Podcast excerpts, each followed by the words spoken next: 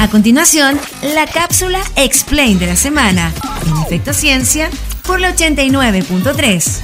UFRO Radio, la radio de la Universidad de la Frontera. Una de las grandes interrogantes de la vida es, ¿cuál será el origen del universo y de la materia? Científicos de todo el mundo han dedicado su vida para generar teorías que den respuesta a esta pregunta. Es aquí donde surge un nombre fundamental, los aceleradores de partículas. Son un conjunto de máquinas que se comenzaron a desarrollar a inicios del siglo XX y que han significado avances clave en el área de la física nuclear. Uno de los aceleradores de partículas más conocidos se encuentra cerca de Ginebra, en la frontera franco-suiza. La máquina de Dios, el gran colisionador de hadrones, siendo este el mayor acelerador de partículas en el mundo. Pero vamos con lo importante. ¿Para qué sirve un acelerador de partículas? Para acelerar partículas. Ok, genio. Dejando de lado las obviedades, mi nombre es María Javiera Guarda y en la cápsula Explain del día de hoy hablaremos sobre la funcionalidad de los aceleradores de partículas. Como siempre. Es importante recordar que todo lo que nos rodea está compuesto por átomos y estos a su vez están compuestos por protones, neutrones y electrones. No obstante, los protones y neutrones están compuestos por partículas aún más pequeñas, las denominadas partículas elementales.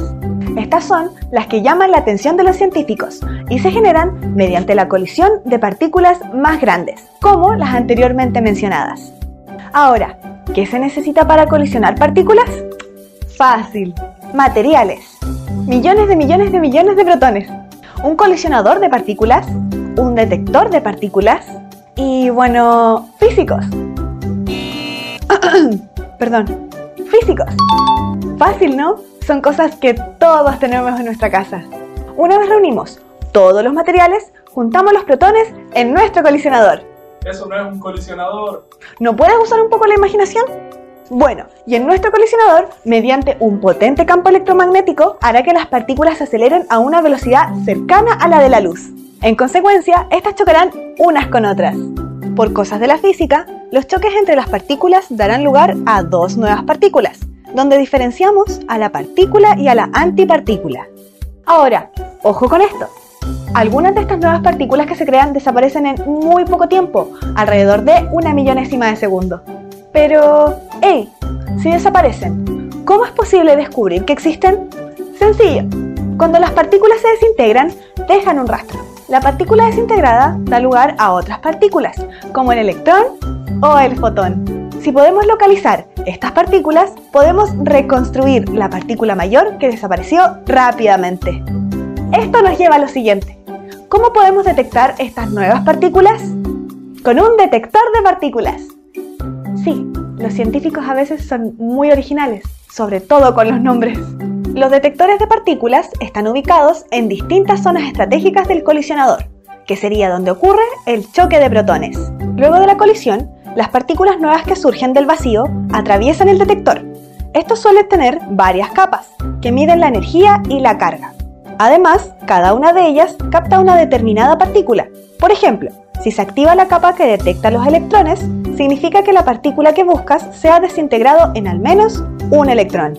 Así que, si conoces qué partículas han atravesado las capas y qué energía tienen, podrás reconstruir la masa de la que se desintegró. Es decir, lograrás encontrar e identificar una nueva partícula que ya no existe, pero que alguna vez estuvo ahí. Increíble, ¿no?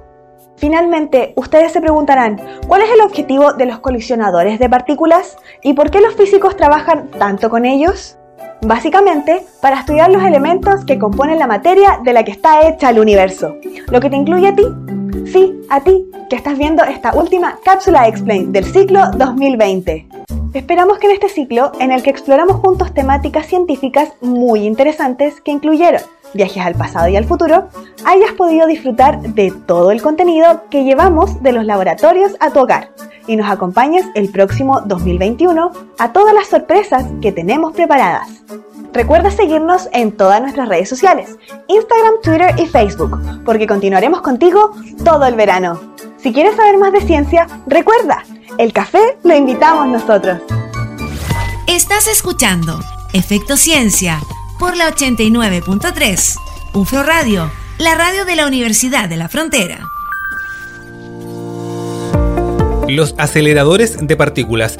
Un tremendo tema que nos trajo el equipo de Explain esta semana en la cápsula científica, en la última cápsula científica de este año 2020. Pueden volver a revisar este contenido, está disponible, como les digo siempre, en las redes sociales. La pueden buscar con el hashtag cápsula Explain, también está en formato audiovisual en ufromedios.cl y en las redes sociales también de Efecto Ciencia. Eh, además, recuerden que estamos en todos los formatos de podcast disponibles para que puedan volver a reproducir y compartir el contenido. También conversaciones con científicos y con científicas que tenemos acá en la 89.3. Nos vemos el próximo sábado para seguir compartiendo más contenido científico tecnológico en este espacio de ciencia abierta que tenemos en UFRO Radio. Que esté muy bien, chao chao. Terminamos el recuento científico de la semana. En el próximo programa seguiremos hablando de ciencia, investigación, tecnología e innovación. En Efecto Ciencia, el programa científico de la región de la Araucanía por la 89.3. UFRO Radio, la radio de la Universidad de la Frontera.